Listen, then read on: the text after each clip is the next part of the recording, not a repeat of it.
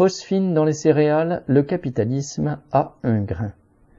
L'ANSES, l'agence nationale chargée de délivrer les autorisations de mise sur le marché des pesticides, a fini par valider l'utilisation de la phosphine en contact direct avec les céréales suite à un chantage énorme de la Sinacomex qui regroupe les principaux trusts du commerce des céréales en France. Ce pesticide, extrêmement toxique et dangereux, sert à protéger les céréales stockées des insectes et des rongeurs, notamment sur les bateaux. Son utilisation est autorisée en France à la condition qu'il ne soit pas au contact direct avec les grains.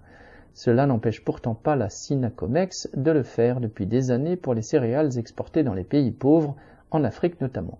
Mais, sachant que cette pratique peut aboutir à une catastrophe sanitaire et écologique, elle voulait une autorisation officielle de l'ANSES pour lui servir de protection légale. Le refus de cette agence de la lui accorder a provoqué la colère du président de la Sinacomex, qui n'est autre qu'un dirigeant du groupe Louis Dreyfus, un des quatre plus grands trusts mondiaux du négoce des céréales. La Sinacomex a alors sorti l'artillerie lourde pour faire plier l'ANSES. Elle a lancé une campagne dans les médias accusant les dirigeants africains de l'obliger à utiliser ce pesticide en contact direct et menaçant, si l'ANSES ne cédait pas, d'une catastrophe alimentaire en Afrique. Venant de capitalistes qui spéculent à la hausse depuis des mois sur le cours des céréales, quitte à plonger dans la famine plus de 60 millions d'Africains, c'est révoltant. Les mêmes qui suppriment des postes à tour de bras versent des larmes de crocodile et prétendent que l'interdiction de la phosphine allait mettre au chômage des dizaines de milliers de dockers, voire entraîner la fermeture du port de Rouen.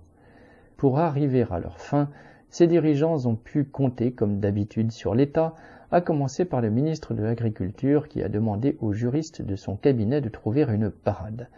Dans le fatras de la réglementation européenne, ceux-ci ont donc trouvé un article indiquant que la limite maximale de résidus toxiques peut être dépassée pour les exportations si les pays destinataires l'acceptent. Si ces capitalistes du négoce des céréales sont actuellement agressifs, c'est qu'ils savent que la période leur est propice pour voler des parts de marché en Afrique que ce soit à leur entre guillemets amis ukrainiens ou à leur entre guillemets ennemis russes. Comme le disait une dirigeante de la Sinacomex, citation, certaines destinations comme le Maroc et l'Algérie sont revenues en force en raison de la guerre en Ukraine. Fin de citation. Alors, pas question pour ces gens-là de laisser un grain de sable comme l'ANSES les arrêter dans leur trafic mondial des grains. Arnaud Louvet.